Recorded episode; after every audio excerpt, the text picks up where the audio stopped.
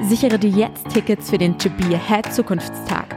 Der Strategietag, um deine 5-Jahres-Strategie für dein Unternehmen zu planen. Ein Kompaktseminar des größten Zukunftsforschungsinstituts Europas. Gemacht für Unternehmer, Innovationsmanager und Führungskräfte. Erlebe an diesem Tag die 10 wichtigsten Technologietrends, die deinen Markt verändern werden. Den Link für die aktuellen Termine findest du in den Show Notes.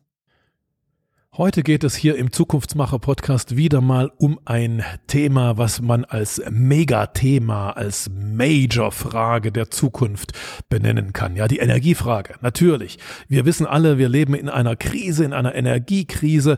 Ähm, jedenfalls äh, hier in Europa. In den anderen Teilen der Welt wird das äh, wahrscheinlich gar nicht so als Energiekrise ähm, gesehen, aber es ist nun mal hier in Europa eine echt schwierige, schwierige Situation mit der Energie. Jedenfalls, und das äh, setze ich mal hier so in Klammern, jedenfalls bis wir mit einem Thema, mit einer Technologie so weit sind, dass sie wirklich einsatzbereit ist und diese, The diese Technologie, die heißt Kernfusion, weil die Kernfusion, die verspricht ja, ob sie es hält, das werden wir noch sehen. Aber sie verspricht tatsächlich bis zum Jahr 2040 oder 50 ähm, die auf der Welt mehr Energie zu produzieren, als die, als die Welt verbrauchen kann. Dann wäre das Energieproblem der Welt wahrscheinlich gelöst. Aber da sind wir noch nicht. Nein, wir sind im Jahr 2023 und wir haben das Energieproblem vor der Tür und wir haben auch noch mindestens 10, 15 Jahre, mit denen wir, in denen wir mit diesem Problem umgehen müssen, bevor da möglicherweise eine technologische Lösung durch die Kernfusion kommt. Also ist eines der großen Zukunftsthemen, auch hier im Zukunftsmacher Podcast, was machen wir eigentlich? Wie gehen wir eigentlich mit diesem Problem um und wie werden wir das Problem lösen? Und genau zu dieser Frage habe ich jemanden eingeladen, sowohl auf unseren Zukunftskongress, aber ihr hört ihn jetzt in, in unserem Podcast, der äh, ganz dicht dran ist an der, am Thema und hoffentlich auch an der Lösung, der nämlich Vorstand ist bei E.ON. Ihr wisst E.ON, ja, großer Energiekonzern. Jens Michael Peters heißt dort der Customer-Vorstand, der Kundenvorstand, Chief Customer Officer und er arbeitet definitiv an einer der größten Herausforderungen für die europäische Wirtschaft. Wie sieht er die strategische Roadmap der Energiebranche bis in das Jahr 2033, 2035, also die nächsten zehn Jahre. Das habe ich ihn gefragt und wir haben ganz, ganz, ganz, äh, wir sind, ich bin gleich mit der Tür ins Haus gefallen. Ich habe ihn gleich am Anfang gefragt, Mensch, Herr Peters, kommt die Apokalypse oder fällt sie aus? So, ich habe äh, gerade schon festgestellt, äh, der Tag ist intensiv gewesen, äh, bei den meisten jedenfalls, die hier im Raum sind. Und ähm, ich habe einen kleinen Kurzvortrag zu dem Thema mitgebracht. Sie können das hier sehen.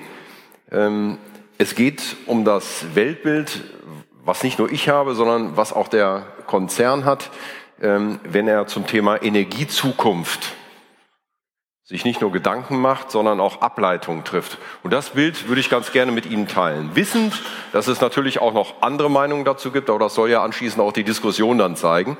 Und um Sie so ein bisschen einzustimmen, der Titel heißt hier die Energiezukunft dezentral, digital, dekarbonisiert, ist ganz bewusst hier einmal vor die Klammer gezogen.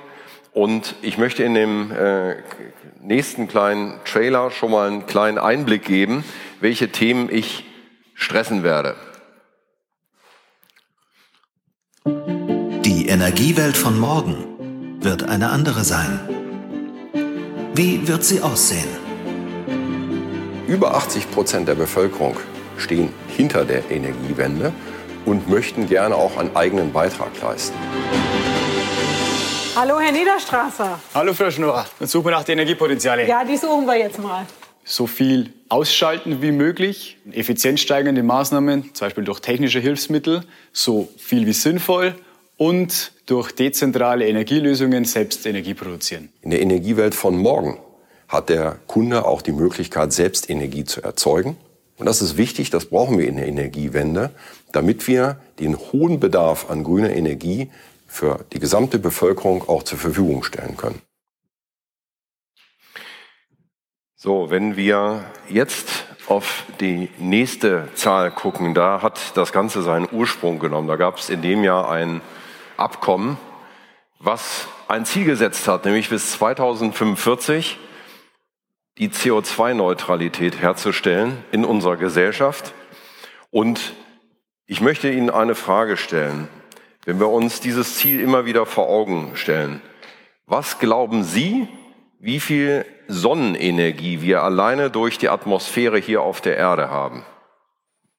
Gemessen am Primärenergieverbrauch, den wir heute haben. Ist es zehnmal so viel, hundertmal so viel, tausendmal so viel oder mehr? Wer ist für zehnmal so viel? Hundertmal so viel? Mehr als tausendmal? Sie liegen richtig. Es, ist, äh, es gibt äh, überschlägige Rechnungen. 6000 mal so viel Sonnenenergie auf der Welt, wie wir pro Jahr an Primärenergieverbrauch über alle Medien verbrauchen. Das Ziel, was hier gesetzt worden ist, heißt, dass wir allein in Deutschland auf ein Niveau kommen müssen. Wir haben heute 11 Tonnen CO2 pro Bürger und Jahr, was wir verbrauchen. Und diesen CO2, dieses CO2-Kontingent ließe sich natürlich bei Nutzung dieser Sonnenenergie, alles Theorie, schon klar, auch komplett erschließen. Nun ist es so, dass wir nicht nur Sonne haben, sondern im Grunde genommen auch ein System unterstützen müssen, was heute ganz anders funktioniert. Zumindest in großen Teilen noch zentral und sehr stark nachfragegesteuert ist. So, dieses System, das unterliegt einer Änderung und ich komme jetzt zu meinen Ableitungen auch für das Zukunftsbild. Wenn wir uns, und das war ja gerade auch die Eingangsfrage äh, von dem Herrn Jansky, nämlich zu fragen, kommt die Apokalypse? Viele haben sie im letzten Winter schon kommen sehen. Und machen wir uns nichts vor, unser Energiesystem ist auf das, was wir uns vorgenommen haben, noch längst nicht vorbereitet. Da ist noch Wegstrecke zu gehen. Es sind 22 Jahre. Was wir aber gesehen haben, ist hier eine Entwicklung. Und das hat im Zeitraffer gezeigt, was passieren kann. Hier kann man noch mal kurz eine Entwicklung sehen. Das sind die Großhandelspreise, die wir gesehen haben an den Energiemärkten in Europa in den letzten ja, knapp zehn Jahren. Und da sieht man natürlich vor allen Dingen eins, nach einer stetigen Entwicklung bis etwa Ende 2021 ging's los. Und was sehen wir? Wir sehen extreme Spitzen. Also die Preise letztes Jahr äh, für den Future 23 lagen teilweise bei 1000 Euro für, den, für die Megawattstunde Strom, damit man sich das mal vorstellen kann, weil sowas ja auch immer sehr abstrakt ist. Im Frühjahr 2021 waren wir noch bei 50 Euro, um das mal ins Verhältnis. Das ist also ein Faktor 20, den das System aufnehmen muss, ein System, in dem wir alle sind. Und jetzt kommt, was hat das mit morgen zu tun? Wir gehen davon aus, dass das Energiesystem, in das wir reinkommen, genau solche Märkte auch in Zukunft liefern wird. Und da gibt es zwei Punkte. Einmal die Volatilität. Und das kann man auch ganz klar erkennen, wenn man auf den Medien guckt, die hohen Preise. So ist das apokalyptisch. Das, sowas kann schnell apokalyptisch werden. Ob man diesen äh, Begriff jetzt wirklich so stresst, da habe ich meine persönlichen Probleme mit. Aber Fakt ist eins, wenn Sie so etwas ausbalancieren müssen oder als Mittelständler oder als Unternehmen auf Energie angewiesen ist, dann sind solche Entwicklungen dafür geeignet, sich selbst die Frage zu stellen, wie man die Zukunft hier gestalten will. Denn einfach so weitermachen wie bisher geht nicht. Und das ist auch unsere Ableitung für die Zukunft. Und deswegen sehen wir die Energiezukunft an der Stelle auch, so wie ich es eingangs gesagt habe, dezentral, digital und dekarbonisiert. Aus den unterschiedlichsten Motiven macht das Sinn. Fange ich mal mit dem ersten Thema an, dezentral. Wir haben allein jetzt äh, in der im letzten Jahr ein Osterpaket auf den Weg geschickt ähm, von der Regierung, ähm, wonach wir bis zum Jahre 2030 80 Prozent der Stromerzeugung regenerativ haben wollen. Das ist noch nicht 80 Prozent der Energie, die wir brauchen im System. Das ist noch Wärme und Verkehr. Das heißt, Da ist noch einiges an Wegstrecke zu machen, aber es ist erstmal die Stromerzeugung. Wie viel haben wir heute? Werden Sie wissen. Weiß das einer, wie viel regenerative Stromerzeugung wir derzeit haben? Ja, wir sind, äh, wir sind auf dem Weg zu 50. Es gibt äh, teilweise auch schon Jahre, wo man ähm, im Mai sagen kann, dass ähm, ähm, die Jahresleistung ist getroffen mit den 50 Prozent. Ähm, aber der Ausbaufahrt ist ganz klar. Und hier ist ja noch ein anderer Titel mit. Nicht nur, dass dezentrale Energien ausgebaut werden, sondern auch, dass Bürger aktiv werden. Und das ist jetzt ein spannender Trend der gerade in den letzten Jahren nochmal zugenommen hat. Energie ist nicht nur wegen der Krise, sondern war es auch schon vorher ein Top-Thema, was die Menschen bewegt, aus den unterschiedlichsten Gründen. Aber die Frage ist, wie stark unterstützen die Menschen die Energiewende? Und es sind, ich sagte das im Eingangsfilm, über 80 Prozent, die immer noch dafür sind. Bemerkenswert. Und die Frage ist, was kann ich als Einzelner dazu beitragen oder wie kann ich meine eigene individuelle Energiewende machen? Und der Trend ist, geht ganz klar in die Richtung, dass sich Bürger, entweder Einzelne, aber auch Gemeinschaften, hier sind Communities gemeint, auf den Weg machen. Das müssen nicht nur Leute sein, die ein eigenes Haus haben. Das können eben auch Gemeinden sein, die sich zusammenschließen und ihr eigenes Energiesystem schaffen. Oder, das kann man hier auf der rechten Seite sehen, auch Gemeinden, die Partner suchen, die dann auch entsprechende Angebote machen. Und auch hier der Trend, die Europäische Union setzt auf Communities. In Spanien und in Österreich kann man das schon erleben, dass dort auch die Gesetzgebung in die Richtung geht, dass die Menschen beteiligt werden, aber auch beteiligt werden müssen oder, an, oder anders formuliert das Angebot annehmen müssen, diesen Ball zu spielen. Also dezentral kommt, und es ist sehr stark auch eine Bürgerthematik. Das nächste Thema ist Dekarbonisierung.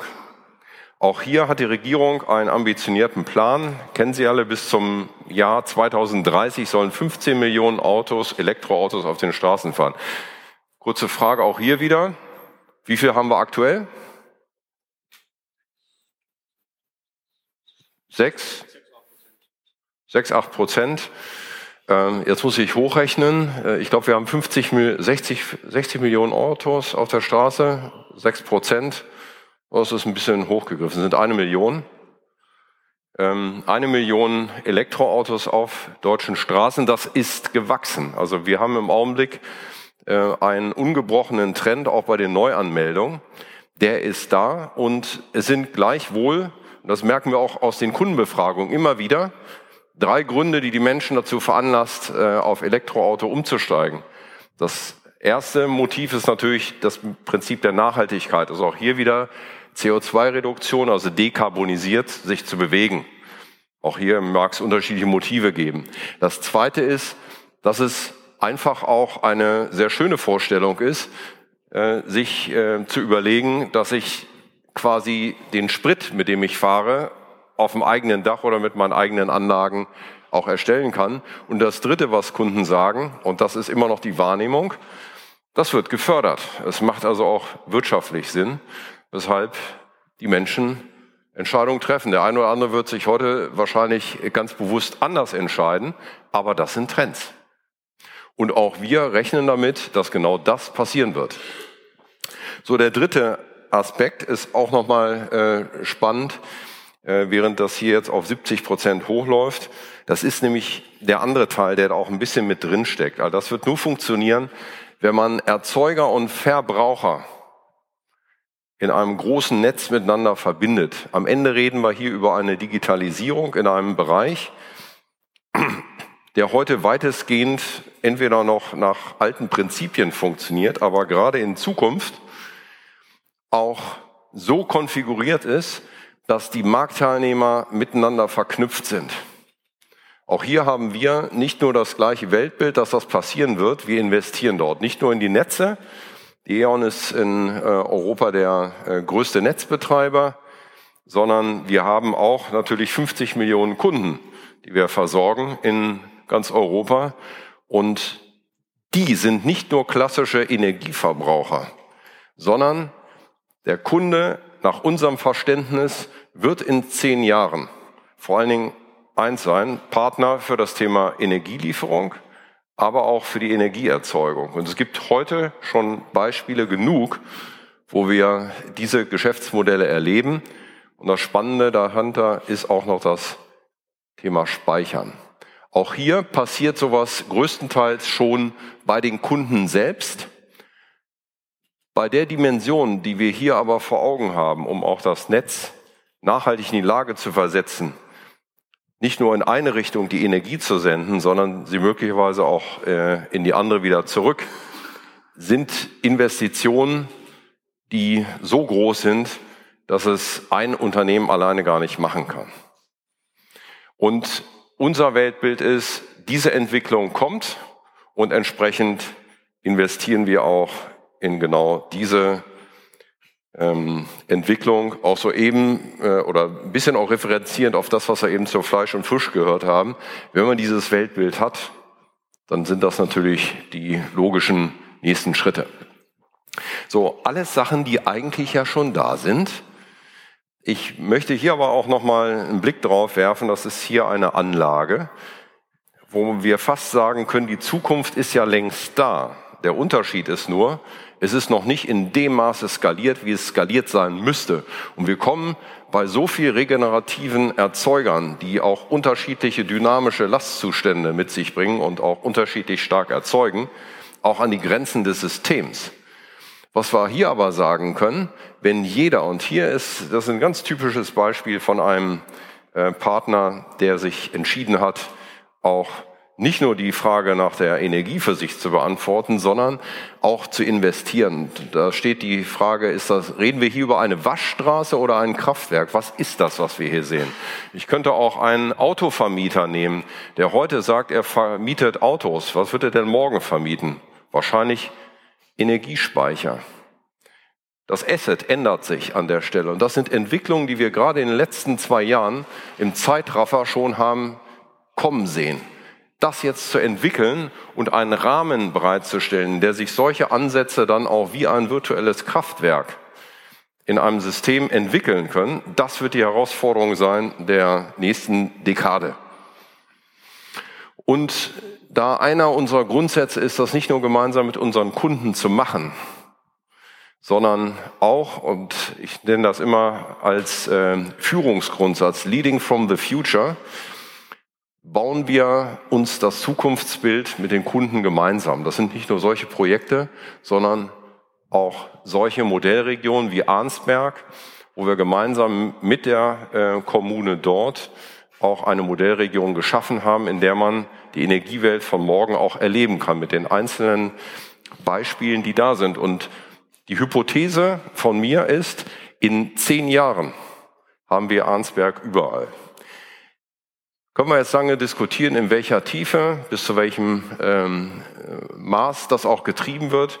Aber die regulatorischen, gesetzgeberischen Weichen sind gestellt. Und wie gesagt, die Mehrheit der Bevölkerung trägt das. Wir erleben gerade die Diskussion zum Preisschild und zu den Konsequenzen. Aber das ist das Zukunftsbild, was ich gerne mit Ihnen teilen wollte. Und stehe jetzt natürlich sehr gerne auch für weitere Fragen hier in dieser Runde zur Verfügung. Vielen herzlichen Dank für die Aufmerksamkeit. Danke dir fürs Zuhören im Podcast Zukunft entdecken, entwickeln, erreichen. Wenn ich dich inspirieren konnte, dann teile es gern mit deinen Freunden und mit deiner Familie. Mehr Infos zu deiner Zukunft, wie man sein bestmögliches Zukunftsbild entwickelt und wie man es erreicht, findest du in meinem Blog unter jansky.de. Und dort habe ich dir auch noch ein kleines Geschenk für deine Zukunft hinterlegt. Hole es dir gleich ab unter jansky.de slash Geschenk. Bis zum nächsten Mal und auf eine großartige Zukunft.